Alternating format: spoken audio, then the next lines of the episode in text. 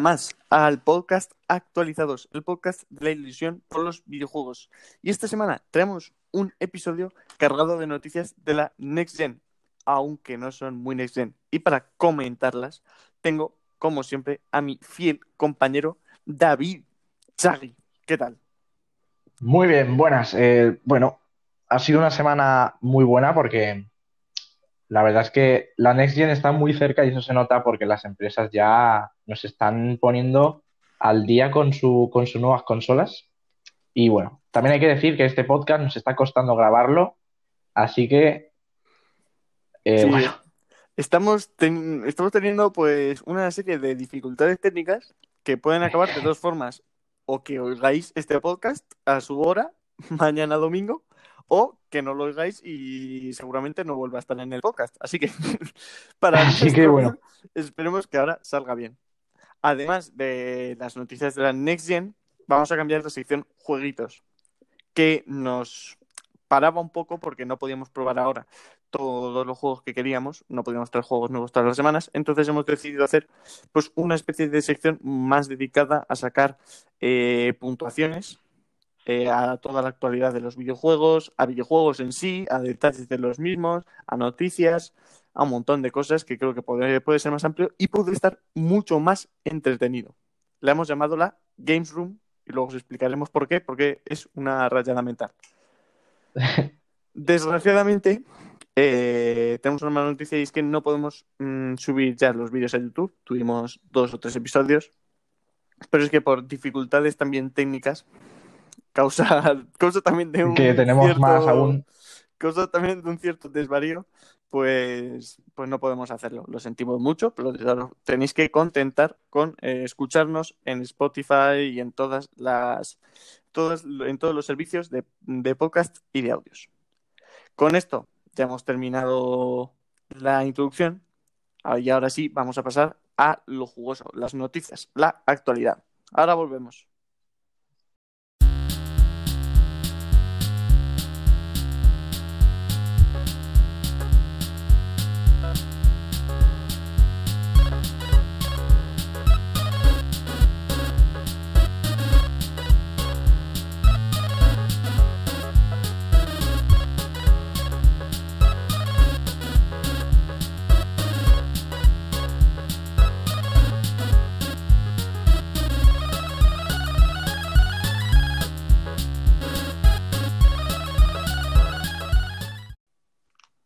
Y la primera noticia de hoy eh, tiene que ver con Oculus, porque van a sacar unas nuevas gafas de realidad virtual que irán acompañadas con un juego de Assassin's Creed y Splinter Cell que Ubisoft, ojo, está poniéndose las pilas y de nuevo Splinter Cell no sale un juego tocho, pero oye, es un, es un, es un avance que tenga un juego propio y que no salga en otros juegos. Sí, la verdad es que Ubisoft últimamente está haciendo movimientos muy extraños. Este es uno de ellos, sacar, meterse en el mundo de la realidad virtual. Pero que oye, que un nuevo Splinter, si lo hacen muy bien, puede salir bastante bueno el juego. El siguiente es un rumor, y es que el gran, bueno, la gran saga Mass Effect eh, podría salir pronto, pero en forma de trilogía, con los tres juegos juntos, con algún retoque que otro eh, de gráficos y que podría salir pronto. Así que, perfecto, para los eh, que juegan esta saga y la verdad es una de las sagas más queridas de, de todo este mundo. Lo que seguro que no vamos a volver a ver es la Nintendo 3DS que Nintendo va a dejar de producirla. Es una, bueno, una pena, entre comillas, porque ha llegado su fin, pero oye, es una consola que yo al menos le tengo cariño, porque me lo pasé muy bien en su día. Pero bueno, eso, ha dejado de producir. Una consola que ha dado mucho de sí. Lo que sí que está por dar de sí es el nuevo Call of Duty, Cold War, que justo este fin de semana tenéis que ser rápidos porque esto lo publicaremos un domingo, seguramente a las 10 de la mañana, no lo sé, ya sabéis que esto es muy variante, pero mm, está gratis en Play 4. Entonces, ya sabéis, si estáis escuchando esto, corred a la Play, descargároslo, son 24 gigas y probarlo porque seguro que está muy, muy, muy bien. Lo que no vamos a poder probar son juegos retrocompatibles de Play 1, Play 2 y Play 3 en PS5, ya que no será retrocompatible con esas tres consolas, aunque sí que será con, con la PS4, que el CEO dijo que prácticamente el 99% de los juegos de Play 4 serán retrocompatibles. Sí, yo, yo realmente, la verdad, mm, a mí tampoco me pasa más nada por no tener los juegos de One, 2, de PlayStation 2 y PlayStation 3, porque me parece que siempre hay que adelantar hacia el futuro, ¿no? De hecho, luego comentaremos que incluso lo de Play 4 hay que tener mucho cuidado, pero tenemos que cambiar de cosas porque quien sí que está moviendo muchísimas fichas y está haciendo metiéndose en el mundo de los videojuegos a tope, sobre todo de los antiguos, es Netflix. Que ha hecho, vamos, está haciendo una serie de Dragon's Dogma que creo que ya se ha publicado y que también se rumorea que está trabajando con Nintendo. Ojo, Nintendo, ¿eh? Es raro ver una cosa de estas. Está trabajando en una serie de The Legend of Zelda, donde Link será Tom Holland. Últimamente se conoce que Netflix tiene muy buena relación con eh, nuestro querido amigo y vecino Spider-Man. Y, y, lo están utilizando mucho, así que perfecto, la verdad. Me Yo, vamos, si esto sale adelante, me la voy a comer la serie increíble porque Tom Holland, Hombre. Link, eso es un sueño hecho realidad. Eso es. Además, sí que Tom Holland está haciendo muchas cosas de videojuegos, ¿eh? A ver, unas que no son sí. tanto, pero está, hizo de Spider-Man, pero también está, recordemos, grabando con Sony la película de Uncharted. Y Así ahora es. esto. Es decir, Tom Holland eh, es un dios para nosotros ahora mismo. Ese culito que tiene, pues los tiene perdidos, en realidad. Y lo que tocan ahora son las conferencias. Yo no sé si habrás visto tú, Chagui, el Nintendo Direct Mini Partner Showcase del otro día, del Eh, pues mira, no lo vi, pero más o menos me enteré de la noticia de Monster Hunter y de, de Ori, que bueno, ahora vamos a comentarlos, pero, pero sobre todo la mejor y que más me sorprendió es Ori, eh, The Will of the Wisps en, en Switch. Sí, sí, sí. Además es muy raro porque esta compañía ha hecho mucho, muchas cosas muy extrañas. Ya dijeron que el primer Ori no, no saldría en Switch, al final salió. Hicieron el segundo, que lleva siendo exclusivo de, de Xbox y de PC, creo, durante mucho tiempo. Que tampoco Mm. dijeron que iba a salir en Switch. Y fíjate por dónde. Ahora sí que lo tenemos aquí, en, esta, en la híbrida de Nintendo. Y aparte sale con una edición coleccionista que solo se puede, se puede comprar en una página especial, con los dos juegos en físico y con un montón de objetos que son preciosos. De verdad, una, Muy, una edición ¿eh? coleccionista muy, muy, muy buena. ¿Qué más salió? Pues salió un Monster Hunter Rise y un Monster Hunter Stories 2 Wings of Ruin.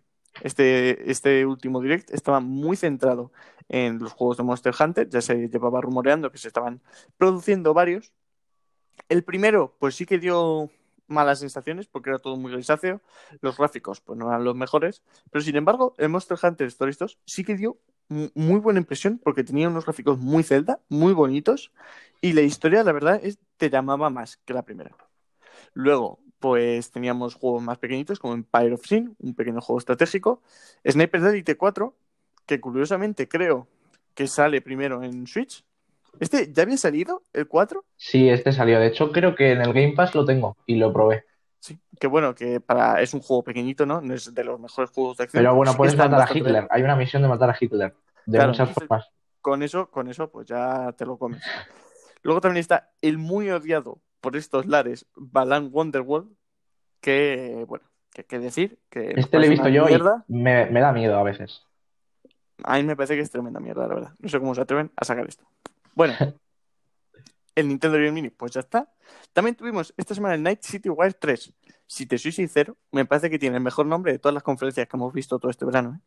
¿eh? Sí, está Yo guapo, veo ¿eh? tanto- Night veo City tanto- Wire. Veo tanto Night Direct Mini Partner Showcase, el PS5 Showcase, el, el Xbox Game Showcase. Veo mucho Showcase, mucha mierda y sin embargo este es como bonito, ¿no? Night City Wire 3. Pues perfecto. Sí, la verdad está bastante bien.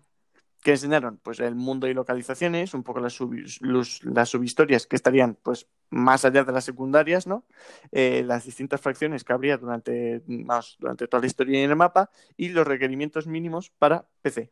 Que Y me si no recuerdo mal, ocupa 70 o 80 gigas el juego. Sí, es que me sorprendí, ¿no? Porque, a ver, en las recomendadas, si miramos las mínimas, pues claro, a ver, en el mínimo, pues se veía a ciento, ¿no? Se veía y, claro, te exigía una mierda. Pero Sí. yo vi las, las normales, las que ellos te recomiendan, y tampoco tira mucho, ¿eh? Me sorprendí, me sorprendió para O bien. sea, no hace falta una 2080, ¿eh? Creo que de recomendación recomienda una 1060. Sí, sí, no, De, recomendación, una 1090. La 1060 es la mínima. Ah, bueno. Pero bueno, que, que aún así que está muy bien. Y luego, eh, el, el tocho de hoy, lo que de verdad importa, ¿no? es Sí. el, el P- PS5 Showcase, la conferencia de PlayStation 5. Que la vimos juntos, ¿eh? En La llamadas de juntos, la vemos juntos porque esta era importante y esta sí que vamos a ir comentando un poco más cada juego. Vimos un Final Fantasy XVI. ¿Qué te pareció a ti, Chaggy? A mí, bueno, Final Fantasy nunca me ha gustado. Y menos el 15 no me gustó mucho el combate ni nada. Qué desgracia. Y este, es que no, me- no sé, no me llama la atención. Este parece que es como juntar Final Fantasy y Juego de Tronos por la ambientación y demás. Sí. Así que habrá que ver porque todavía no sabemos prácticamente nada. Sabemos que están los típicos personajes con los pelos locos y ya está como todo Final Fantasy. Mm. Pero bueno, Sí, a ver, a mí, sinceramente, creo que lo que menos me llama es la ambientación. Me parece un poco, no sé, no me gusta. Porque mm, el puede 15, ser. el 15, ya lo dije en el otro programa, a mí me gusta mucho. No he podido seguir, pues porque estoy viciado a otro juego que ya comentaré después. Pero, pero que me llama mucho y creo que, que tiene calidad, ¿no? Es verdad que el combate pues es costoso, a veces es un poco curioso, muy pausado. eh, es un juego de rol, ¿no? No, no está hecho como el mejor juego. Pero que sí que me sorprendió sobre todo la estética, los graficazos que tenía y, y bueno, y Eso sin claro, que duda. esto es de Square Enix, que en estos juegos está tocado por, por Dios, por lo menos. El siguiente juego que vimos fue Spider-Man Miles Morales, con gameplay. Efectivamente. Que bueno, ahí se veía el ray tracing, eh, vimos un par de cinemáticas muy guapas. eh, yo no sabía diferenciar si eso lo habían grabado como una película o no. Era todo súper realista.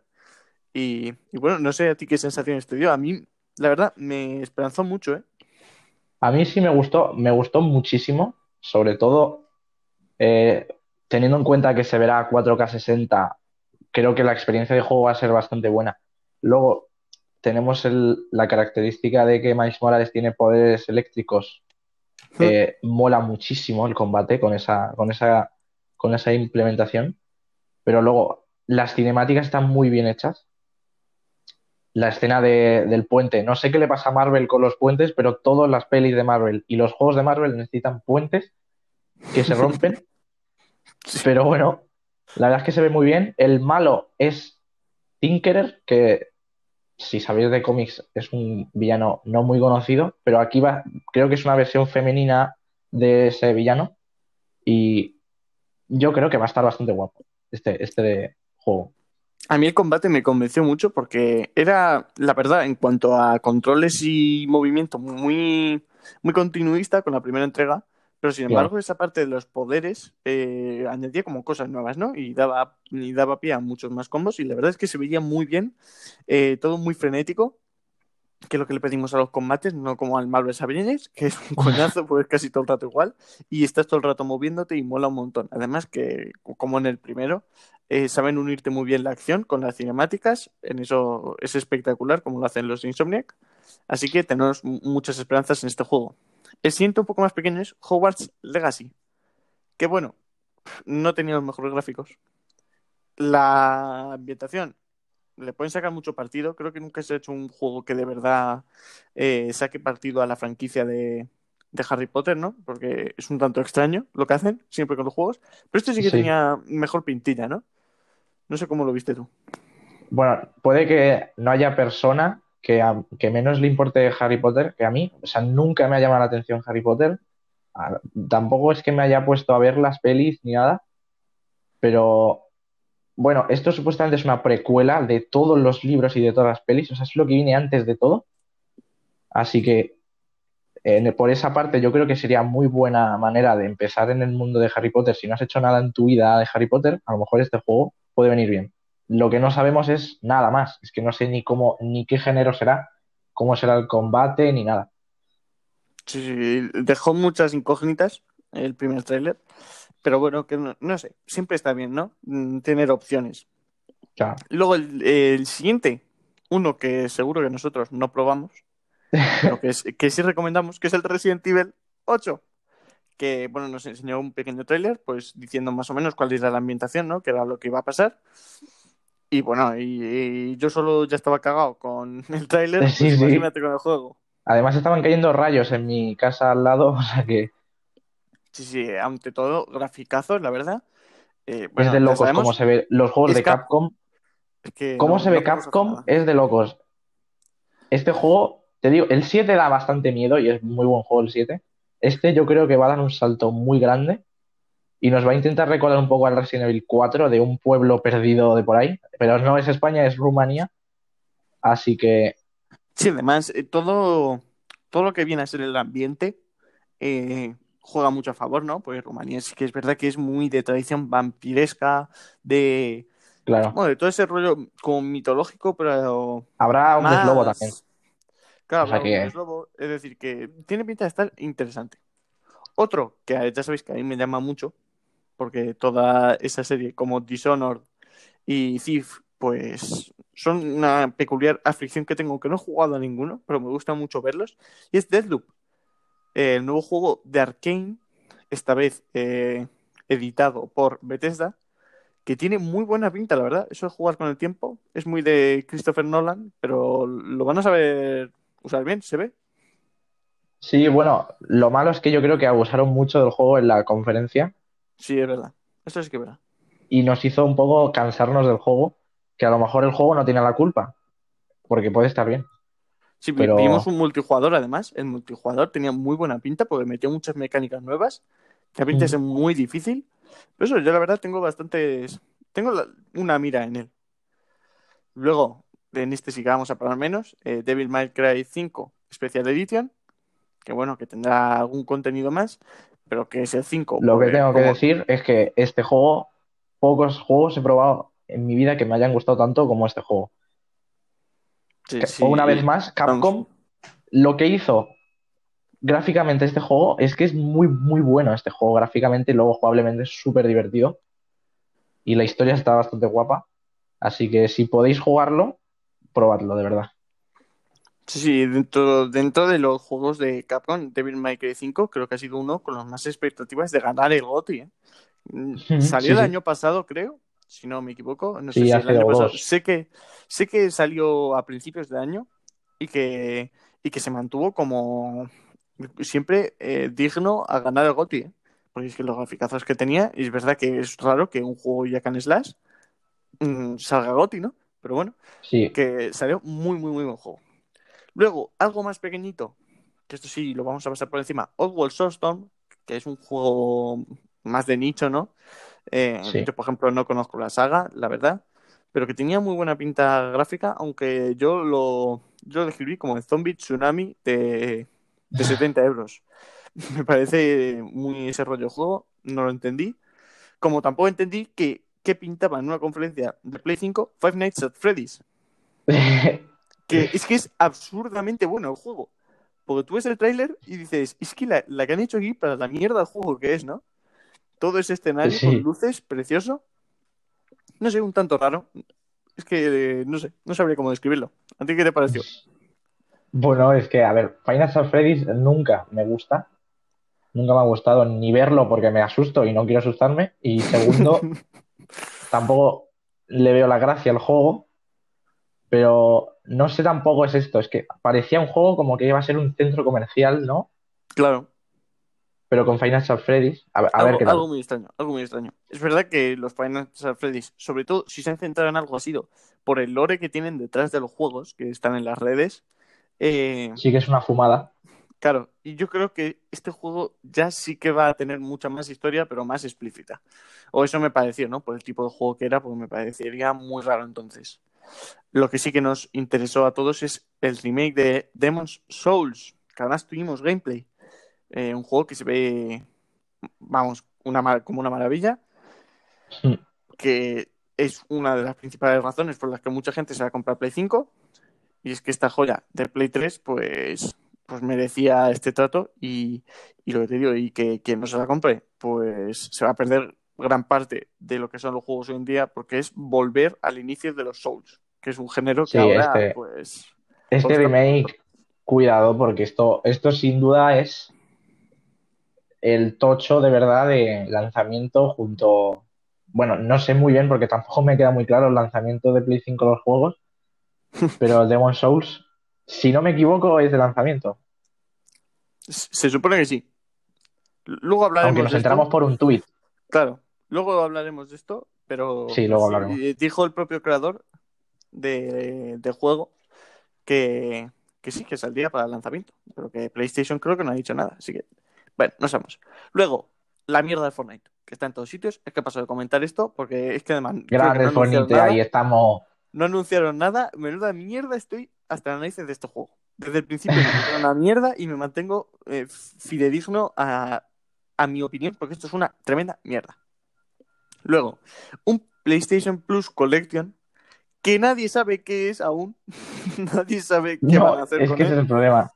pero, pero que se supone que es que los mejores juegos de Play 4, como el God of War, eh, el Battlefield 1, y muchos otros jueguitos, que van a salir con el Plus en Play 5. Es decir, que si tú tienes Play 5 y contratas el Plus, pues tendrás una serie de juegos eh, de Play 4 que se verán un poquito mejor y que eh, pues puedes jugarlos directamente nada más comiences eh, a jugar con la consola. Está bien, Si es esto, eh, mm, bastante buena idea, la verdad. es, es muy buena idea, pero el problema que es que no sabemos qué es realmente, porque es que no nos han dicho no nada. sé qué es, es que. No lo explicaron. Bueno, y luego para, para finalizar, pues nos pusieron, nos ilusionaron con God of War Ragnarok, que eh, dijeron que va a salir en 2021, seguramente en vacaciones, porque no vimos ningún trailer ni nada, así que no debía estar muy allá. Pero que Yo, sin este es embargo, el típico que es al final 2022. a, a mí lo que me parece, sin embargo, es que God of War salió hace dos años, si no me equivoco, y creo que van a hacer un poco como con el Spider-Man. No Porque creo. ¿eh? que salió, salió ese mismo año también el Spider-Man, ¿no? Sí, eh, fue, ese año fue Spider-Man y God of War. Claro, es decir, yo creo que van a hacer un poco con Spider-Man un poco mejorado. Pero sí que, porque el God of War es que se ve, pero terrible. es decir, es Es que Una- no sé qué vas a mejorar del God of War parte- 1. claro, Ese, es que no sé qué vas a hacer. por eso. Entonces yo creo que sí que van a hacer algo como Spider-Man, ¿no? Que lo van a retocar un poco, pero que van a seguir con el mismo motor gráfico, que van a continuar un poco con la ambientación, que no van a hacer tampoco muchos cambios. Porque es que si no sería que están haciendo un juego en tres años para una Play 5, ¿sabes? Entonces, me parece un tanto extraño, cuanto menos. Claro. Bueno, y para terminar, dijeron las fechas. El 12, pues estaría disponible en Estados Unidos y en las cercanías del oeste, es decir, en Asia, por ahí. Y el 19, el resto del mundo. Es decir, que en España, el 19, tendremos aquí la Play y de hecho ya se puede reservar en algunas tiendas. Sí. En cuanto a costes, 499 euros la normal, lo esperado, igual que Xbox Series X, y 399 la All Digital. 100 euros más cara que la Xbox Series S, pero porque esta tiene el mismo motor y todo que, que la Xbox, que la PlayStation normal. Entonces, bueno, se entiende, la verdad, nada fuera de lo esperado. Ya se sabía casi todo porque se había filtrado por páginas, así que bastante bien. A mí me dejó buen sabor. ¿Qué nota le pondrías tú a este showcase? Me gustó, aunque luego hablaremos en, en el nuevo, en el nuevo formato Games Room, pero creo que la comunicación aquí falló muchísimo. Claro. Uno de los primeros errores es que la primera cosa que nos enseñan es eh, se está viendo en un PC, Sí, pero algo parecido a lo que es Play 5, y era un, un tráiler del Final Fantasy XVI. Sí, a ver, es que esto, repito, luego hablaremos de todo esto, pero es que realmente se dice que solo va a salir en Play 5. Entonces, que no, tampoco va a salir en PC. Entonces estás diciendo, entonces, ¿cómo lo han grabado en un PC? Bueno, no sé, rayadas muy extrañas. Y, y muchos errores. Es que hay un error. Del Sí. Demon Souls ha habido problemas también ahí que no entendemos. Yo, yo le pondría una nota de, de siete y medio, porque la conferencia no podía ser mejor. Tienes juegazos, además para el final un... A mí me, me un faltaba un Kojima, ¿eh? Si me llegas a sacar a Kojima, aunque me es diga que hola, Kojima buenas está tardes, preparado. Pero es que Kojima no está preparado. Kojima, de momento, ya está haciendo otra vez el proceso de fumar. Ahora está un año fumando todos los días, todo el rato, hasta que se le ocurra, ¿no? Entonces, el, el, el- el hombre se levanta y dice, hoy las tres horas de fumeo me, me tocan ahora. Claro, y ya va pensando. Pero además con un God of War al final, que yo me ilusioné, me ilusioné mucho porque tengo el primero comprado y, y es que quiero jugarlo. Le tengo muchas ganas porque es una, es una saga que nunca he jugado. También tengo los primeros en el, en el Now, entonces pues me quiero meter ahí a fondo en la saga y me hizo mucha, me hizo mucha ilusión. El Spider-Man se ve precioso. Pues el Deathloop, el Deathloop también, el Final Fantasy XVI también, me estoy jugando al 15, es decir, el 16 tengo ganas porque el 15 me está encantando. Y bueno, y luego el Resident Evil 8, que, que bueno, que siempre es bueno tenerlo, ¿no? Por lo menos para verlo. Aunque no vayamos Claro, a, a cagarnos encima. Cuanto menos. Y el, y el Demon Souls, que es que es una maravilla. Bueno, pues hasta aquí las noticias y conferencias. Esta vez ha sido más conferencias que noticias, la verdad, porque hemos tenido mucho Claro. movimiento, pero ya se ha acabado. Así que ahora va, va a tocar hablar del tema de hoy, que ya os voy eh, adelantando, también va sobre la Next Gen. Ahora nos vemos.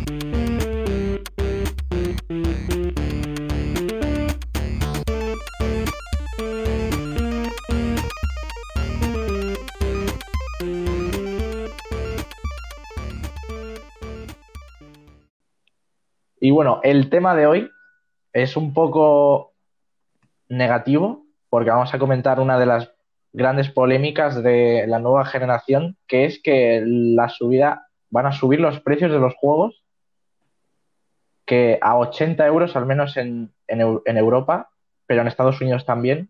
Y a ver, quiero que empiece hablando mi compañero Nieto, Yo, así que coméntame un poco. Yo es que sobre todo es ver los datos. Pues si nos fijamos, en todo el mundo van a subir los videojuegos, que en una parte es comprensible, ¿no? Porque también cuesta más hacerlos ahora.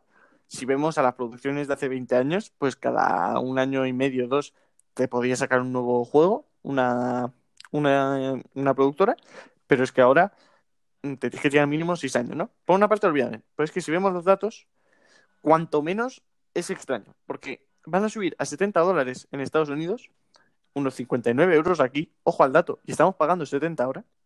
Y nosotros vamos a subir a 80 euros, que son 95 dólares allí, aproximadamente. Es No decir, entiendo nada. lo que quiero, lo que quiero, si vemos los datos, estamos pagando 25 dólares más. Sí. Eh, ¿Qué estamos haciendo? ¿Qué estamos haciendo, por Dios? Pero, Eh, ¿qué le hemos pero hecho qué, a nosotros? ¿Qué desgracia es esta?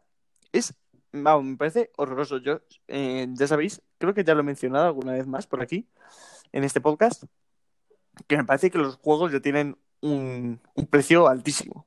Que me parece que Claro. 70 euros es que a la mínima que te compres 5 juegos ya te has pagado la consola. ¿Sabes? Sí. No, no tiene muchísimo sentido. Por eso creo que las, los servicios de streaming eh, están ganando Es mucha fuerza. Llevo, es que- llevo viviendo con el Game Pass un año, no me he comprado ni un juego. Claro, por eso me parece que están ganando mucha fuerza, pero sobre todo por eso, porque la gente ya, porque no puede comprarse cada mes un juego de 70 euros. Y menos ahora que eh, en la situación que estamos, claro. Claro, y menos ahora que ya veremos cómo saldrá la nueva, la nueva generación, porque es que está saliendo en un momento de crisis, eh, que no todo el mundo puede comprarse un juego y que como cuesten 80 euros, pues dime tú. Sobre todo quiero resaltar el Assassin's Creed Valhalla. Uno, porque me parece que tiene 80 ediciones que tienen casi lo mismo. que eso ya, eso ya de por Yo sí me quedo un poco parece- loco, ¿cómo que cinco ediciones? Yo no entiendo nada. Tiene, mira, vamos a mirarlo. Para algo tenemos aquí tecnología punta. Tecnología Pero- punta, ¿eh? Que a lo mejor nos cuesta grabar un programa ocho horas, pero ojo la tecnología punta que tenemos. Eh, creo que tiene cuatro ediciones. Ahora lo digo, mira. A ver. Mira. Tiene cuatro ediciones. Tiene la normal, la coleccionista, pero es que, ojo, también tiene. La, normal es la Dracar Edition, que de por sí tiene algo. No sé qué era. Luego está la Gold Edition, que tendrá algún pase. Es que no lo sé, en, en Ubisoft nunca lo he entendido. Que ese cuesta, ojo con la tontería, la Ultimate Edition cuesta 120 pavos. Joder. 120, pero que seguramente que te pondrán Ultimate Edition que tendrás pues un DLC y tres chorradas más de vestimenta, es decir, horroroso. La Gold Edition, si nos vamos a la Gold Edition, cuesta 100 pavos. Ojo, 100 pavos. 100 Que no- pavazos. es que te juro que no sé qué tiene. Te juro que no sé qué tiene. Si lleva el DLC, ¿lo ves? Que incluye una misión adicional. ¿Qué, qué mierda es esta? Y luego la normal, la, la Dracar Edition, cuesta 70 pavos, esta sí, eh, precio normal. Eh, que ya mm, creo que no contiene nada. Nada más. Es decir, que Ubisoft es, es el rey de las ediciones chorras. eh, Chorras. chorras, porque es que tiene, yo siempre recuerdo una Gold y una Ultimate. Sí, pero lo que te digo, a mí lo que me ha sorprendido es ahora una, la Ultimate, 120 euros. ¿A dónde estamos yendo? Bueno, y luego ya la coleccionista, claro, ni hablar. 190 euros o 200. Pero hablando del Valhalla en precios, ¿hay diferencia con el tema este de la subida de precios en Play o cómo? En la primera no, en la edición normal, 70 euros son, se queda normal. Pero es que sin embargo, en la Gold y la Ultimate creo que sí que han subido. Porque yo no recuerdo nunca una Ultimate por más de 100 euros. Estamos pensando con todo contenido digital, ¿eh? que tampoco. Es que lo que digo, que son- serán unas misioncitas y una barbita para Ivor. Una una si tienes una mujer, si te coges a la mujer, ¿te aguantas? No, ¿No hay ¿No te la barba? pones? Y, y es que es horroroso. Es horroroso. Principalmente Una de las cosas que yo creo que han hecho lo de la subida de precios es que como Play va a tener la edición digital, el hecho de ahorrarte 100 euros te va a obligar un poco a gastarte 80 los juegos. Entonces, a veces hay que pensar un poco en si te sale rentable realmente comprarte la digital Es que, claro, eso es otra cosa que teníamos o comprarte No la sabemos- física para, para poder comprar juegos físicos que, por ejemplo, en el game o donde sea, creo que ahí no van a valer 80 euros. Claro, eso es, eso es lo que no sé. Porque sí que es verdad que todos los juegos de... Lo malo de las tiendas digitales, que yo llevo luchando un montón de tiempo contra eso sobre todo con la de Nintendo, Nintendo creo que es el- la máxima expresión de eso, es que los juegos no bajan de precio. Tú tienes, por ejemplo, el Death Stranding, que salió hace un año y medio ya, eh, o, o si nos vamos al Red Dead, el Red Dead hasta hace nada estaba a 50 euros. En cualquier tienda mm, normal, física, lo puedes coger a 30, 40. Pero sin embargo, si nos vamos a Nintendo, ya que Nintendo es que está loquísima con esto. Si nos vamos a comprar el Mario Odyssey, que sabéis que le tengo ganas porque no puedo, porque no, sé, no soy tan de Nintendo, prefiero ir a otras cosas. Si nos vamos al, al Odyssey, sigue costando 70 euros. Que están loquísimos Nintendo. La 70 eShop euros. está ahí cada precio. Y, y- y- y el Zelda igual. Pero es que, mira, recuerdo cosas de la eShop. Mira, recuerdo un juego simulador de caballos que lo han hecho tres personas en un pueblo. Eso está a 40, creo. Lo vi y dije, pero, pero, pero ¿esto qué es? Sí, sí, que es que no es, ¿Podrás sacar un juego en la eShop y ponerlo a 100 euros o no? es que es impresionante lo de los 70 euros del Mario Odyssey, que lo digo, que es un juego que salió de salida con la consola casi, más o menos, salió un poco más tarde. Es que no sé si hay rebajas en la eShop. Yo creo que sí. Sí, a ver, 70. hay un juego 10 rebajas, años pero- después cuesta 70 como. No, pero hay rebajas, porque sé que hubo una de Legend of Zelda, pero creo que no pasó del 50%. Es decir, que tus 30 euros ¡Qué no te lo ratas! quitaba nadie. Es decir, ¿lo ves? Mm, Por lo menos el Play, en las últimas ofertas que aún, que aún hay, os recordamos que aún hay, por cierto, pues yo que sé, te Sí. ponían 70%, 80% y dices, hombre, es que un 80%, pues yo que sé, te queda el juego en Hay 15 cosas euros. interesantes. En la Xbox, mira, yo vi, por ejemplo, con el tema este de Ubisoft, los Ubisoft Forward, siempre que había un Ubisoft Forward, Sí, es en la Xbox Store te ponían cosas. Y yo, de hecho, pues mira, me compré el Splinter Cell Blacklist, que es el último que me quedaba por tener. Claro, Y joder, lo vi ahí a 8 euros. Y dije, pues mira, me lo compro. Y hay muy Claro. buenas ofertas. claro, claro, es lo que digo. Eh, me compré yo el Death Stranding y el God of War. Y me salieron, ¿por cu- cuánto dije? ¿50 euros? Los dos, y que son juegazos, ¿eh? Son dos juegos de 70 de salida. Y te salen por 50 los Claro. dos. Que God of War estaba a 20 ya, porque es verdad que salió hace dos años. Pero sin embargo, eh, el Death Stranding salió un año.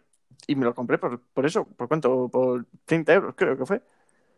Es decir, que es que realmente lo de las tiendas digitales es un problema, porque no bajan los precios.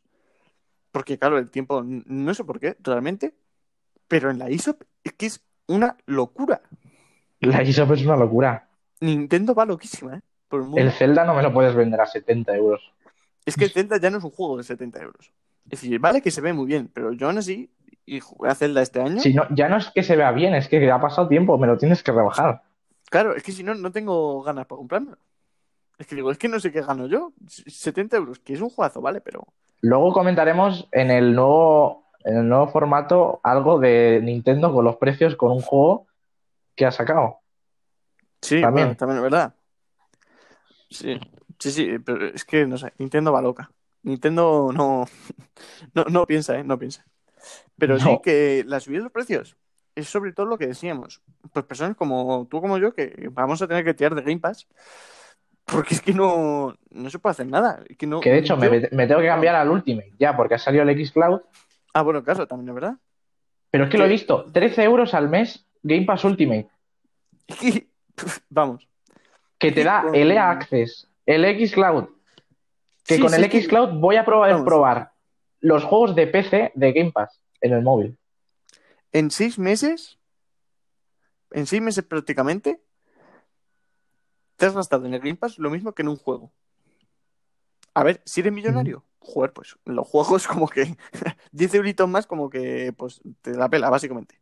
Sí, Pero para la gente, yo qué sé, yo como yo que me gusta muchísimo el formato físico, no sé, yo soy un poco contra digital, aunque últimamente sí que me estoy uniendo más por, por las por las causas, ¿no? Por todo lo del coronavirus y tal, pues oye, cada uno tiene que ir cambiando, cambiar las circunstancias. Pero es que pensar, pagar 80 euros, es que digo nada, es que no, es que no se puede. Es que, y Es ya que estamos no. hablando en regalos. Tú piensas en regalo, pues yo que sé, que tu primo quiere el último juego que han sacado, 80 euros. Si es que hay que hacer bote entre todos para pagarlo. Sí, que no. sí, sí, sí. Que es que si no, no da, no da. Es que me No parece, nos da, ¿eh? Me parece, me parece cuanto menos vergonzoso. Y aquí es donde quería meter el otro temilla, que es lo de si de verdad, eh, si de verdad los juegos cuestan tanto para producirlos. Porque, como he dicho al principio, eh, es verdad que los juegos tardan más en hacerlos. También mejora la calidad, ¿no? Pero pues eso, Claro. tarda más. eh, trabaja muchísima más gente.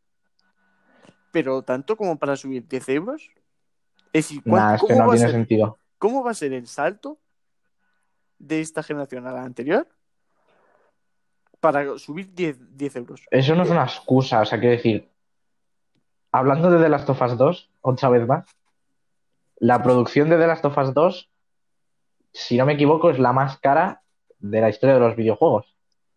Y el juego costó 70. Así que si, si esto lo hacen es para... O sea, no sé muy bien por qué lo han hecho lo de los 80 euros. No sé. Claro, es que no. que será el primer año de la generación. Espero que luego bajen, ¿no? A 70 el año siguiente. ¿O cómo? Es que de verdad no lo entiendo. ¿O van a costar 80 toda la generación? A ver, es que esto de los precios, pues es extraño, ¿no? Pero el juego que más, que más dinero costó hacerlo es el World of Warcraft. Vamos, que más dinero costó y que sigue costando, ¿no? Porque eh, sigue evolucionando, sigue teniendo un montón de actualizaciones y tal. Sí. Que costó de una verdadera millonada a los de Blizzard. A ver, también es verdad que lo han, lo han cubierto, pero rapidísimo. Pero, pero muchísimo. Claro, es decir, la inversión les ha salido muy bien. Pero está gratis. Es decir, ¿cuánto te cuesta World of War- Warcraft? Muy poco. No lo sé. Mira, vamos a buscarlo. Ahora ya estamos. Vamos a recurrir otra vez a eso, la yo no creo que lo del, lo del precio, la subida de precios sea por. Y que la excusa sea, es que ahora los juegos van a costar más dinero hacerlo. Porque no. Claro, a ver. Es decir, que, que hay distintos modelos. Por ejemplo, WoW, estoy viendo ahora. Que es como más de suscripción. Es decir, que puedes tener una suscripción mensual y tal. Que nos parece muy bien, ¿no? Que al final cuesta más dinero. Pero es que 80 euros por un juego, que además que si vemos los de Play, que la mayoría son de un jugador. Es decir, que no tienen rejugabilidad apenas. Es decir, el Demon Souls, Claro. el Demon Souls es un juego muy largo, pues es muy difícil, ¿no? Pero más allá de que te lo Sí. pases, a ver, claro, te lo puedes pasar y otra vez y hacer Bueno, los Souls no en ese sentido tienen mucho de. re- Sí, rejugarlo. ya, pero me refiero que aún así también se acaban en algún momento. Sí, Claro, a ver, tú puedes sí. seguir jugándolo para conseguir mm, pues el no hit run, eh, lo más rápido, lo que quieras. Pero que aún así mm, necesitas por narices eh, parar en algún momento. Porque hay un momento que puedes acabar todo. Entonces, 80 euros por un juego que encima no puedes rejugar. Piensas en el Spider-Man. Yo el Spider-Man me pasé la historia. Y tengo muchas secundarias, ¿no? De recoger objetos que, que están guays. Pero aún así no me animan. Porque más allá de lo que te ofrezca, pues recoger todas, después ya no hay nada, ¿no? Entonces, Claro. me parece que, sobre todo para Play, a lo mejor los de 2K, pues me parece un poco más normal porque no lo suben tampoco de euros, lo suben solo 5. Y es un juego que es online, que además tiene muchas actualizaciones y que últimamente están siendo gratis, ¿no? Y es Sí. bastante normal. Pero que sin embargo, los de, los de Play dices 10 euros más. ¿Para qué? Si me has hecho un The Last of Us Parte 2 en casi 7 años y me has costado 70, ¿por qué te voy a pagar por un juego como el Miles Morales que lo has hecho en un año y medio y te voy a pagar 10 euros más? Sí, ¿Qué, sí. qué bueno. tontería es esa? ¿Qué tontería es esa? Ver, Espero que eso cambie luego, Ah, ¿no? no sé. Porque Una de, mis que- teorías, una de mis teorías es que lo que están haciendo ambas compañías, tanto Microsoft como Play, es perder dinero con las consolas. Es decir, las están poniendo a un precio muy justo. Es decir, ganarán muy poco dinero con lo que, con lo que ganan vendiendo consolas. Será un margen así muy pequeñito. Y, y lo quieran mm, como remonetizar con los juegos. También puede ser. Eso es, creo que lo que hace literalmente Play 5 con la All Digital. Porque si te gastas menos dinero en la consola, luego vas a tener que gastarte más dinero en los juegos. Chica, pues yo no me pienso que un lector de CD cueste 100 pavos. No, no creo. Eso sobre todo. Pero Así que a veces no sabes si, ese te- si, se te, si sale rentable pillarte la All Digital o la de lector. claro, e- es lo que tú dices, ¿no? Que yo creo que esa es la jugada que están llevando. La de, pues, vamos a perder un poco de dinero con esto, pero vamos a intentar ganarlo con los juegos. Que si es así, Claro. me parece menos mal. Porque, porque bueno, porque al fin dices, bueno, es que estoy teniendo la tecnología de un PC bastante bueno, sobre todo con Xbox, si lo pensamos, estoy teniendo un PC gu- guapo y me está costando Sí. mil euros menos, prácticamente, ¿no? Entonces dices, Sí. bueno, pues te perdono que me pongan los juegos un poco más caros o incluso que suban el Game Pass. Yo si suben un poco el Game Pass, la verdad lo entendería. Y no vería una razón de enfado. Porque es normal y porque, Sí, y porque lo que te digo que es que pierde dinero, pierde dinero. Y con Play, pues igual, que suban un poco del dinero por eso. La verdad es que lo entiendo. Me parece muy mal porque creo que no saben ver a sus compradores. Porque es que no, no hay dinero al final para los juegos. Y creo que lo que les interesa es vender muchos más juegos que más caros. Y, y y esa es mi opinión. Yo tengo poco más que añadir. Que en general estoy decepcionado. creo que- porque creo que hay razones. hay que... Tampoco sé si Play ha sacado comunicados. No sé muy bien cómo salió esto de los 80 euros, pero a lo mejor un comunicado diciendo por qué lo han hecho y, y, si- y tal, Hmm. hubiera estado mejor. No sé, la verdad. No lo sé. Es muy difícil esto. Claro, a ver, también nosotros sin datos económicos y sin tener ni idea del mundo de esto. nosotros estamos opinando Claro. por- porque, porque sabemos algo, ¿no? Pero tampoco somos expertos, entonces tampoco podemos opinar mucho. Bueno, pues si tú no tienes nada que añadir y yo tampoco, vamos a pasar Pues a la nueva sección, a la Games Room, que ahora explicaremos un poco más detalladamente qué es, cómo lo vamos a hacer, y que incluso vosotros, si os animáis, podéis participar. Así que, musiquita y pasamos a la Games Room.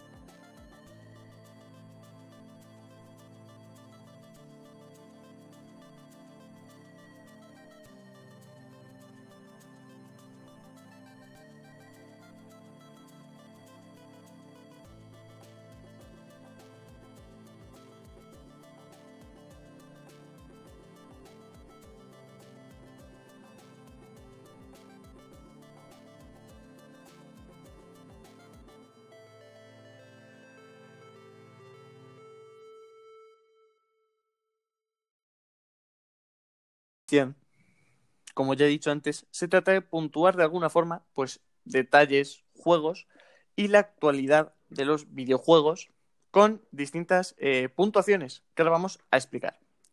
Primero, tengo que introducir por qué las puntuaciones. Eh, debido al 35 aniversario de Mario, como sabréis, Mario fue uno de los mm, mayores explotadores de los videojuegos, por decirlo de alguna forma. Hizo que, que los videojuegos hiciesen un boom en los 90.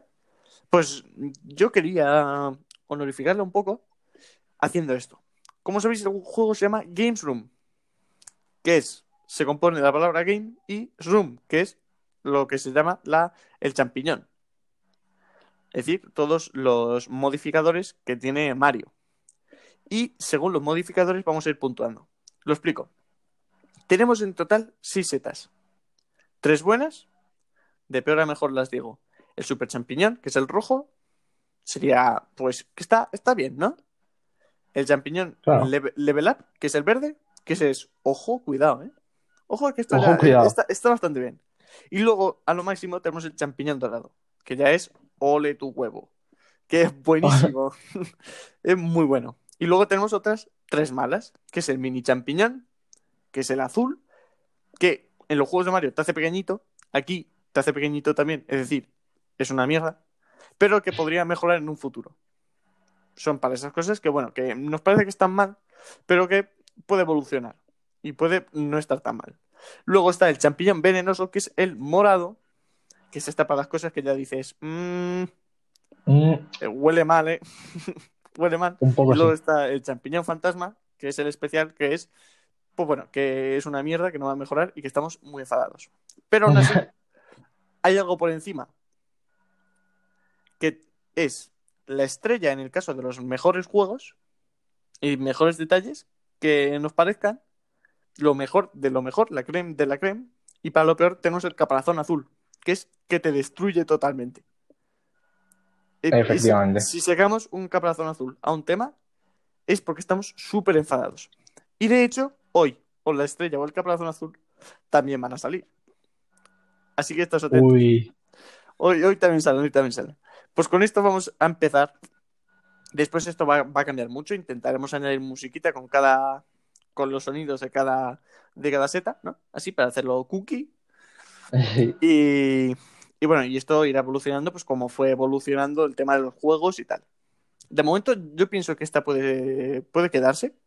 Y sobre todo porque Sí. queremos que si queréis participar, me podéis dejar notas de audio o lo que sea, eh, o textos, eh, poniéndome eh, qué, qué seta sacaríais vosotros y por qué. Así que ya sabéis, esperamos que también participéis un poco, os dejamos un poco la opción de vosotros también opinar, que al final sois los importantes. Y voy a empezar yo. Yo empiezo con un champiñón verde. Ojo que está bien, ¿eh? El Ojo. Fórmula 1 2019, que como he dicho antes, así un poco de refilón, que había un juego que estaba muy viciado, pues es este. Porque, eh, bueno, el juego es de que con los juegos de coches lo está petando directamente. El, el Fórmula 1 2020 lo petó en ventas también. Es decir, están teniendo muy buenos resultados y es que el juego es muy bueno. Me gustan mucho tanto los controles. Es verdad que desde mando los controles, bueno, eh, podrían mejorar un poco, pero, pero sí, está muy bien. Me gusta dirigir el coche. Las cámaras sí que están bien, salvo la, mm, la que estás dentro del coche, porque no te deja ver. Tienes un palo en medio y no te deja ver nada. Eso sí, eso sí. Es- súper realista, sí, pero no veo. Entonces no me sirve de nada. Puedes quitarlo, pero hay una opción de quitar el palo. Yo lo estuve buscando, pero no lo encontré. Pero creo que sí. Pero de momento eso no me ha gustado. Pero en general, muy bueno. La dificultad también te la ponen muy regular. Según vas mm, jugando, pues te van subiendo la dificultad. Eh, va- te lo pasas muy bien jugando. Son 16 vueltas cada carrera, que es bastante. Te puedes tirar 25 minutos en una carrera. Pero es que te lo pasas bien. Intentas sacar lo mejor de ti y dices, uy, esta curva, esta curva la toca hacerla mejor.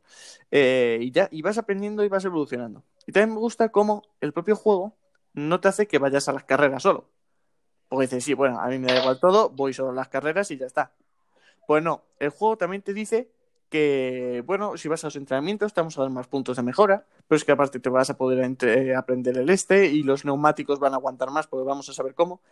Es muy buena la idea, te la camufla muy bien y hace que pases más tiempo jugando y que aparte juegues los entrenamientos que, que bueno, que puedes jugar lo que quieras, que además te ponen 26 minutos y a lo mejor te haces una vuelta y ya está, y después sí. Pero llaman mucho y molan bastante, la verdad. Y ahí, se va, pues, mi primer champiñón verde. Muy buena, Codemasters. Te toca, Chagui. Mm, bueno, yo, mi primera seta es un super champiñón, el champiñón rojo, y va a básicamente el Rocket League. Y bueno, más o menos a dos cosas del Rocket League. Voy a, al Rocket League como, como general, es que desde que empezó el confinamiento ha sido el juego online que más le he metido horas y me ha sorprendido muchísimo porque es que de verdad me ha gustado mucho este juego. Jugar con amigos es de lo mejor que se puede hacer y, hijo, es que de verdad me lo he pasado muy bien, ¿eh? O sea, es un juegazo y por eso, yo creo sobre todo porque no es un juego shooter de disparos, porque sobre todo me mola jugar a las movidas que no sean disparos también, ¿no? Esto de pues fútbol y coches es una mezcla bastante guapa. Pero el champiñón rojo, sobre todo iba referido a que Rocket League está en un momento muy fuerte, porque es que está volviendo a nombrarse mucho, sobre todo porque ahora que está Epic detrás del juego, ha tenido una actualización muy buena, que creo que ha mejorado mucho el juego, la interfaz nueva, el tema de los torneos, que ayer lo probé aquí con mi amigo Nieto, y creo que le, ha dado mucho, mucha más chicha al juego de la que ya tenía. Y no solo eso, sino que encima luego el juego va a ser gratis y free to play. Y creo que Epic sabe hacer estas cosas muy bien. Y creo que van a convertir el Rocket League en un juego mucho mejor. Así que yo creo que eso sería un champiñón rojo para, para Rocket League y por el momento en el que está pasando este juego. Sí, la, la verdad es que estoy esperando a que lo saquen mm, a que lo saquen free to play porque me gusta sobre todo que guardes el, lo que llevas en cada partida, ¿no? Yo, por ejemplo, en, me lo compré en marzo, me lo compré para mi cumpleaños y, y, porque me lo dijeron mis amigos y dijeron, bueno, sí, para echarnos unas partidas y es el juego el que más he jugado, ¿eh? Este año, porque me parece que es una, una verdadera bestia de juego eh, tiene un competitivo muy bueno, una jugabilidad muy buena y creo que merece muchísimo la pena ahora que está free to play, pues jugar por lo menos unas partidas y sobre todo ahora que tienes el, el avance como compartido, que por ejemplo si yo me lo descargo en Switch, tengo también lo que, lo que he pillado en Play. Entonces está muy bien y espero a echar muchísimas más partidas y sobre todo con los torneos, porque van a meter nueva vida a, este juego. Bueno, mi siguiente, mi siguiente champiñón no va a ser un champiñón. Aquí ya entra, eh, pues lo bueno, que es que voy a sacar un caparazón azul de primeras. Uy, uy, uy. Caparazón azul, destruido. Y esta no va a nadie, sino que va a una idea. Desgraciadamente no he podido pillar a nadie. Ya han entrado en la meta todos. Me he quedado el último. y es a la incapacidad de expresar las noticias bien en general de todas las compañías. Estábamos hablando antes de lo de Sony.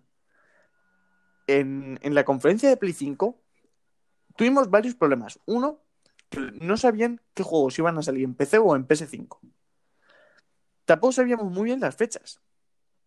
Hasta que las dijeron ya, por eso han dicho muchos rumores, por eso no he querido poner ninguna fecha en ningún juego, como habréis visto en las noticias, porque es que no lo sabía bien y tampoco sabía en qué plataformas, por eso tampoco lo he dicho.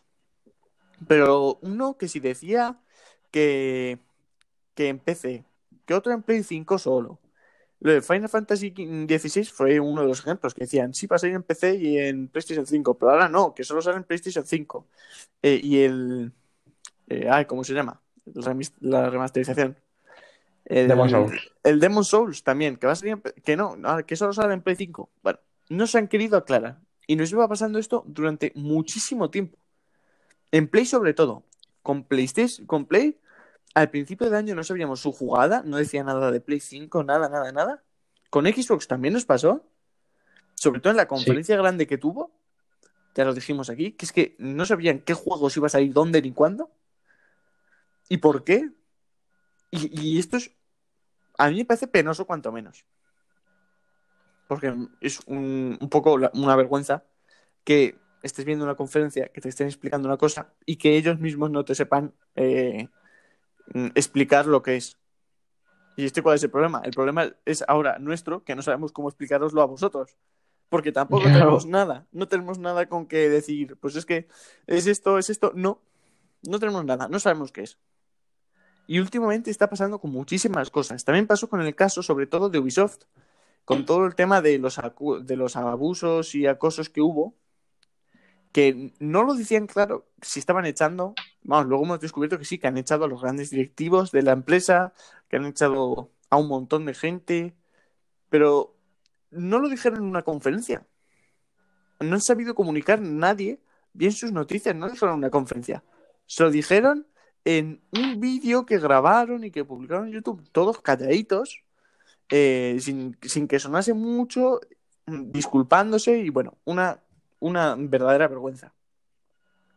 Así que, eh, cuanto menos, muy mal. Esperemos que esto se, se arregle de aquí a final de año, porque es que si no va a ser una completa vergüenza y esto es un lío. Así es imposible hacer podcast ni hacer nada, porque es que eh, estamos todo el rato sin saber qué va a pasar con cada cosa, ¿no? Entonces, bueno, Sí. ahí se queda mi caparazón azul, muy importante. Yo creo que esto, la verdad, se tiene que arreglar pronto, eh, que es un tema que debemos tratar. Es que todos los profesionales de este mundo lo dicen, que es que no, la gente no sabe explicar cómo lo está haciendo y ninguna compañía lo está haciendo bien. Entonces creo que es un momento ya de cambiar la forma. Bueno, y hasta aquí mi, mi caparazón azul. Ya ha petado. Ha explotado. Bueno, mi champiñón, antes he pensado en si hacer un venenoso, pero creo que lo voy a mm, voy a subir la apuesta a champiñón fantasma. Estamos hablando que sería detrás del caparazón azul el peor champiñón. Sí, sí, sí. Esto va a Super Mario 3D All Star. Un juego que tiene tres juegos. Tres juegos de hace 20 años, los cuales todos cuestan 70 euros. Esto me parece bastante mal, porque 70 euros para juegos de hace 20 años, pues es un poco loco, ¿no? Es Nintendo y tiene sentido porque Nintendo se le va la mano con los precios. Pero es que no solo eso, es que ni siquiera es una remasterización ni un remake, es el mismo juego de hace 40 años puesto en la Switch como si yo me bajara un emulador en el ordenador. O sea, han tardado en hacerlo tres segundos. Sí, No han hecho ni, ni siquiera el port. Es que creo que ni siquiera es un port, es una especie de, de archivo puesto en una, en una tarjeta de estas de la Switch y, y ya está. sí, o sea, sí, no han hecho más. Esto es mm, lo vamos, yo creo que es la muestra más clara de la ley del mínimo esfuerzo. Ellos sabían que lo iban a vender, que lo iban a vender, porque los dos juegos son muy Sí. buenos. eh, los dos juegos fueron muy importantes para todo el mundo de los videojuegos. Eh, cada uno en una. Es decir, es imposible tenerlos todos en otra, en otro sitio, porque uno era de la NES de la Nintendo 64, otro era de la GameCube y otro de la Wii. Es decir, que es muy difícil tenerlos todos. Si tienes todos, eres un genio. Eres un super fan de Nintendo y te recomiendo que lo juegues ahí porque es donde mejor los vas a jugar. Pero es que es cuanto menos un problemón de Nintendo decir, bueno, nosotros vamos a vender esto, ¿no? Entonces, ¿qué vamos a hacer? ¿Cómo que qué vamos a hacer? No hacemos nada. Vamos, metes un cartucho, descárgate un emulador de esos que hay en la, en la Play Store, En internet, lo ponemos ahí y lo metemos en la Switch. Es horroroso. Me parece porque además no tiene ninguna mejora gráfica, que tampoco le hace falta a muchos juegos, ¿no? Pero que sí que es verdad que si hubiese claro.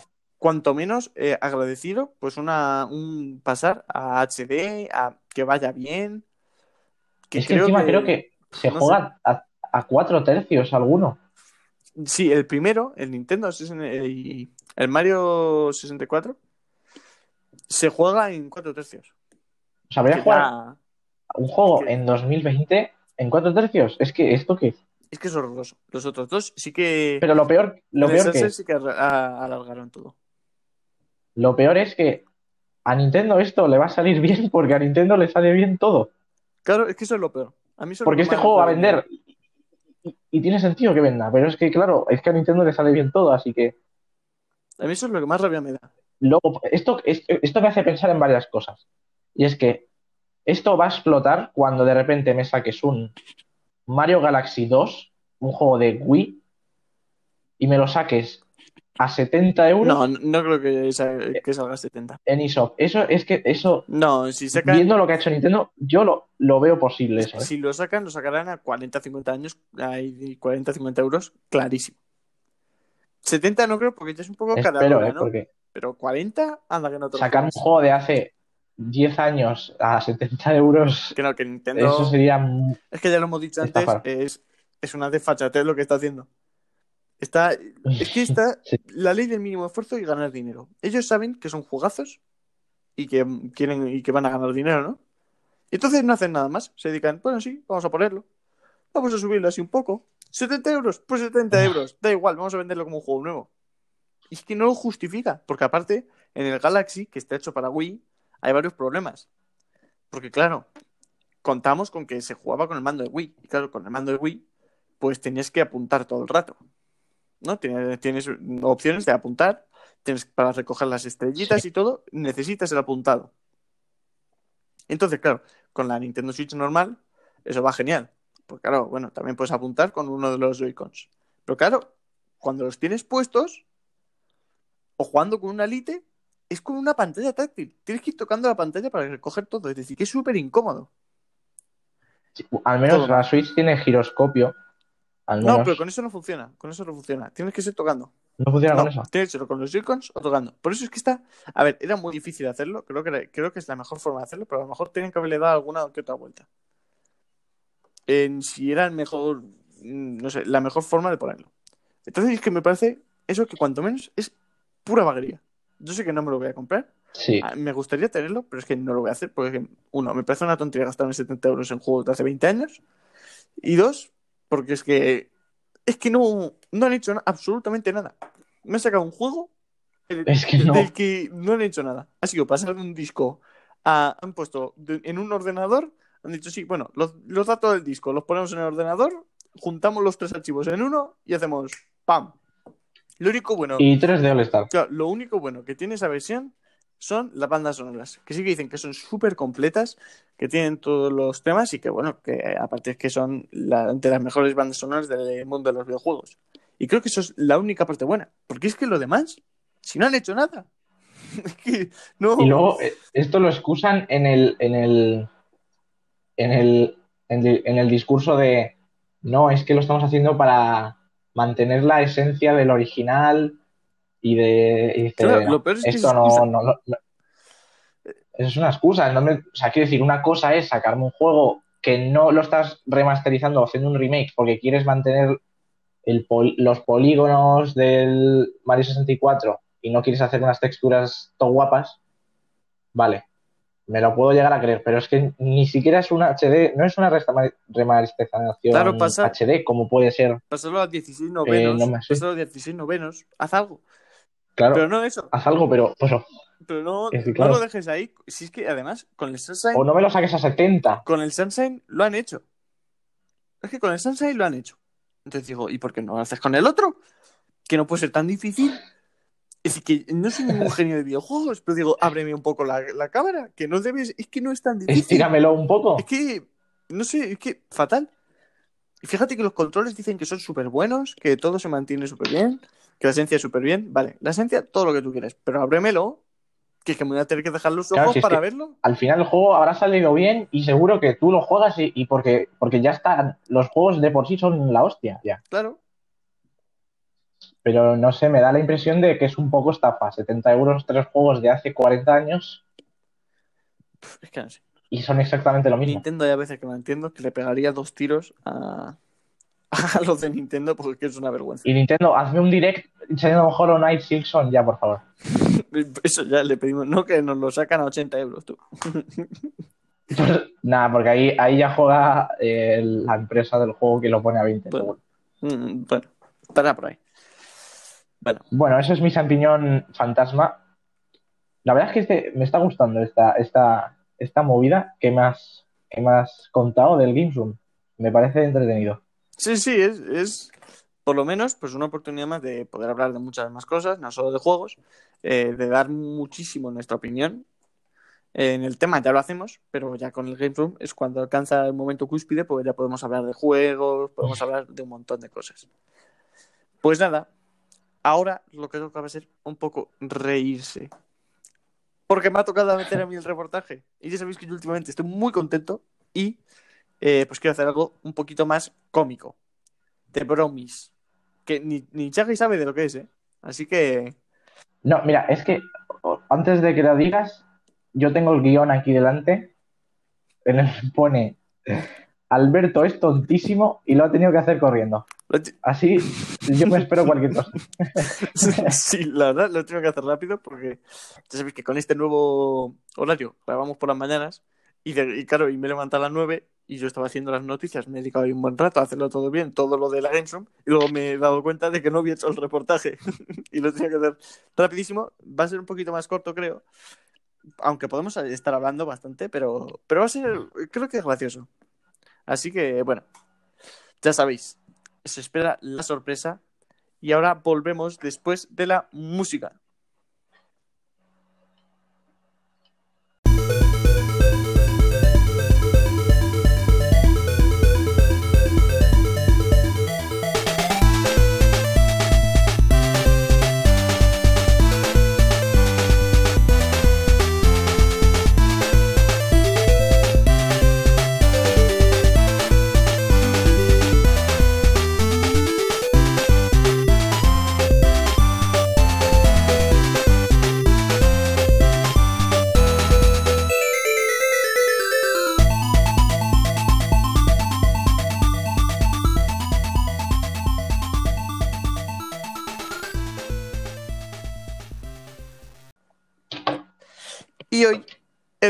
Reportaje va sobre todo dedicado a mi patria, va a España en los videojuegos.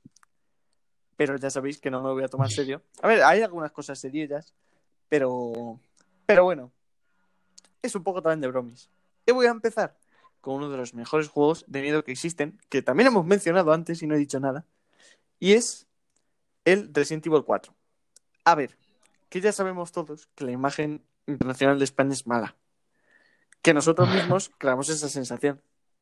Pero que no somos tan de pueblo, joder, que, que nos han pintado como si estuviésemos solo dedicándonos a comer paja. que tú ves el juego y dices, pero por favor, que, que Madrid es grande, ¿eh? que en Madrid tenemos coches, que nos vamos con Que, que- que tenemos wifi, hombre. Es decir, que tampoco vamos a gritar mm, cosas extrañas. Uno, que no hablamos como sudamericanos.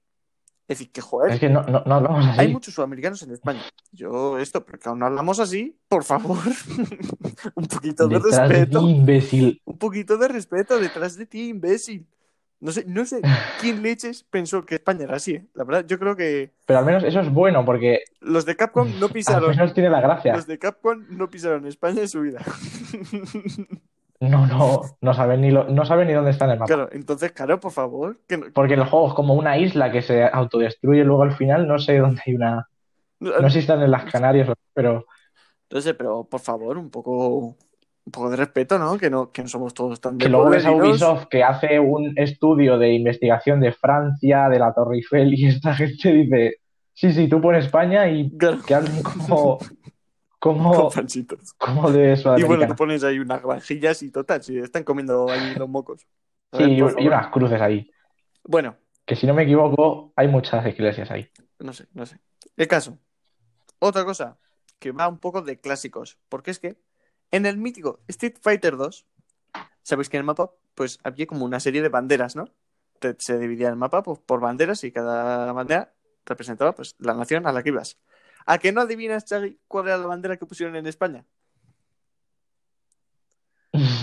No, Pues pusieron la bandera franquista. ¡Vámonos! hostia. Pero esto es un dato increíble. Yo tengo que jugar a Street Fighter 2 ya. Otra victoria de Franco, ¿eh? no, no para. Otra. Incluso muerto. Y luego se quejan, o sea, salen en el Street Fighter 2. Incluso muerto. En la Unión Europea a lo mejor no estábamos, pero estábamos en el Street Fighter 2. Buenísimo, no lo he visto. Es que verdad es la bandera franquista. No, no- no me acuerdo cuándo salió este juego. ¿Cuándo pudo salir? ¿En los 70, 80? Es que no me acuerdo, a lo mejor sí No coincide, pero, pero la bandera franquista con dos narices, ¿eh? Me imagino a Franco negociando con la empresa diciendo, a ver, Madre mía. Ah, además, en ese mismo juego salía un personaje que sabía torear y tenía movimientos como Flying Barcelona. Es decir, un poco. el juego ya tenía. hostia, Apuntaba maneras. qué buena imagen estamos dando, la verdad. Apuntaba maneras el juego. Bueno, a ver. No Flying Barcelona, ¿eh? Eso, no- la verdad es que no sé qué movimiento será ese, pero tenía buena pinta. Buah, es mortal, ¿eh? Es mortal. Bueno, no todo es malo, porque eh, hay muchos elementos de tanto Madrid como Barcelona, pero sobre todo la Sagrada Familia, que salen un montón de juegos.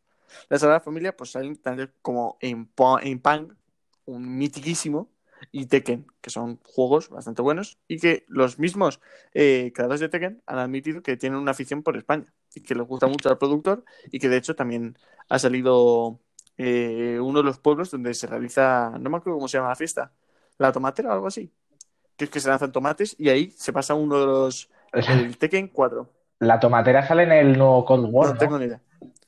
Pero bueno, que es decir, que No, pero estaría guapo, estaría guapo un Call of Duty de tomatera, estaría ¿no? guapo, estaría guapo.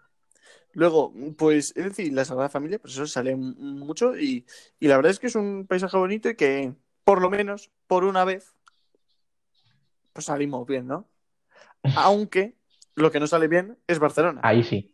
Porque hay otro juego, no me acuerdo, no me acuerdo ahora cómo se llama, eh, que es de Vin Diesel, que él tenía, no sé cuándo la creo, una productora de juegos y él era el protagonista, que era que estaba en Barcelona, el este era Barcelona, pero que no era Barcelona. Es decir, sí, estaba la Sagrada Familia y ya está. No, lo demás podría ser. Pero ¿cómo, cómo, cómo, cómo? O sea, Vin Diesel tenía una productora Sí, sí, sí. Mira, te voy a.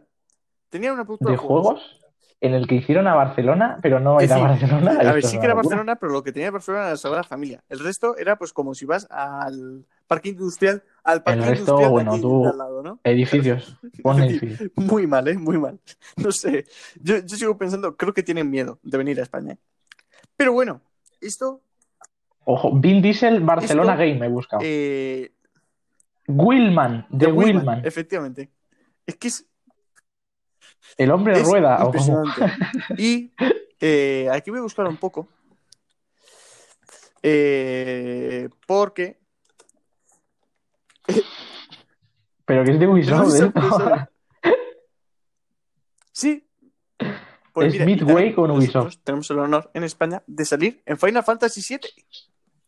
Tenemos el honor de salir en uno de los mejores juegos de rol de la historia. ¿Tú, tú sabías esto? Mm, Porque No. después de pegarnos un poco allí, ¿no? De romper maquinolas, de ser un poco terroristas, pues también había que descansar y nos íbamos a, a la Costa del Sol. En el juego había un momento en el que te ibas a la Costa del Sol, pues un poco de vacaciones. Esperemos que ahora con el remaster y con todo lo que hay, pues que no se tiren por los balcones, como los ingleses. Es decir, que está bien que vengan, pero por favor que no se tiren. Estamos muy contentos de acogerles otra vez, pero por favor que no se unan a las modas que siempre son malas. Y esta ya es, bueno, esta es buenísima. La verdad, me ha matado. Porque adivina quién sale en un juego. ¿Quién va a ser que nuestro gran rey Juan Carlos I?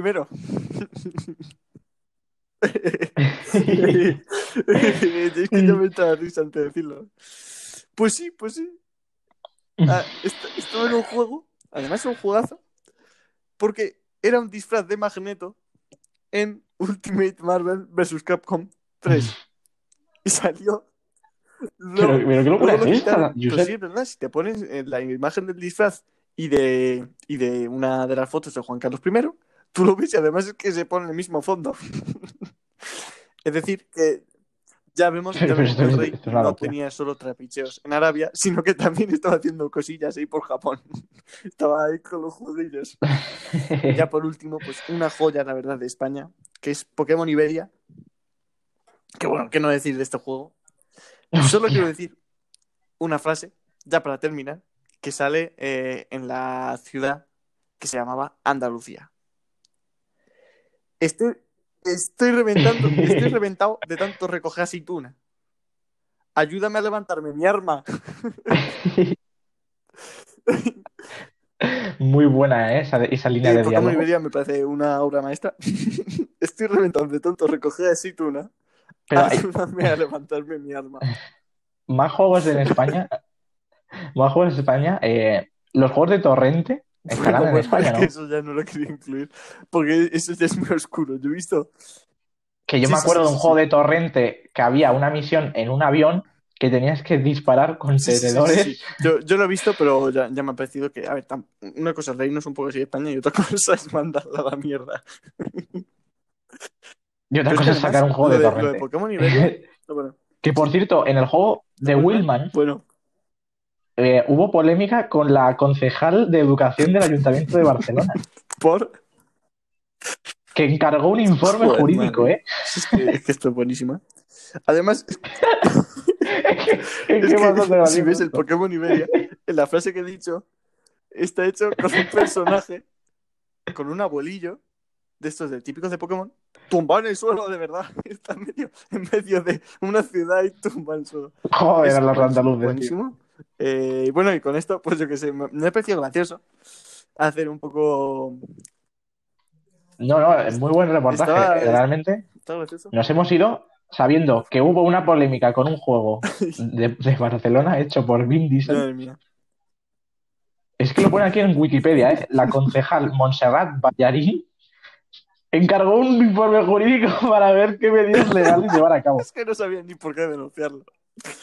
Para, para impedir la publicación del videojuego, ¿eh? Que no quería que saliera esto.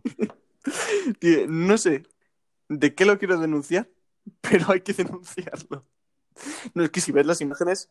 Es que, si- Aquí pone, el videojuego ofrece valores contrarios Sí, a la sí, sí, ciudad. es que- es que es horroroso, ¿eh? Es que no. No representa, no, no, no representa. Sin embargo, la bandera franquista sí que nos representa a todos. Eso es lo que, con lo que quiero acabar. Es así. Pues bueno, hasta aquí eh, el reportaje de hoy. Ya he dicho que iba a ser un poquito más corto. Pero bueno, yo, yo me he reído mucho haciéndolo. Me he reído mucho contándolo. Eh, Yo también, la verdad. Así que, para todos mis armas, eh, os deseo un- una feliz semana. Ya sabéis, esto se va a publicar el domingo a las 10, así que pasar buen domingo a los que lo escuchéis a esa hora. Eh, y os deseo feliz semana. Ya sabéis, para contactarnos, pues por nuestro propio correo, podcastactualizados.gmail.com. También por el Twitter, arroba blgactualizados. El correo, ya lo he dicho. Comentarios de las páginas, pues lo que queráis. Ya sabéis que si nos queréis poner ahí vuestras tarjetas, vuestros champiñones, pues ponedlos, hombre, que están muy ricos. Y ya, y ya si queréis más, si queréis Que más, pues bueno. en la página actualizados podéis dejarnos los comentarios y leer algún análisis que otro que tenemos. Así que yo con esto he terminado. Eh, os deseo a todos una feliz semana y adiós. Adiós.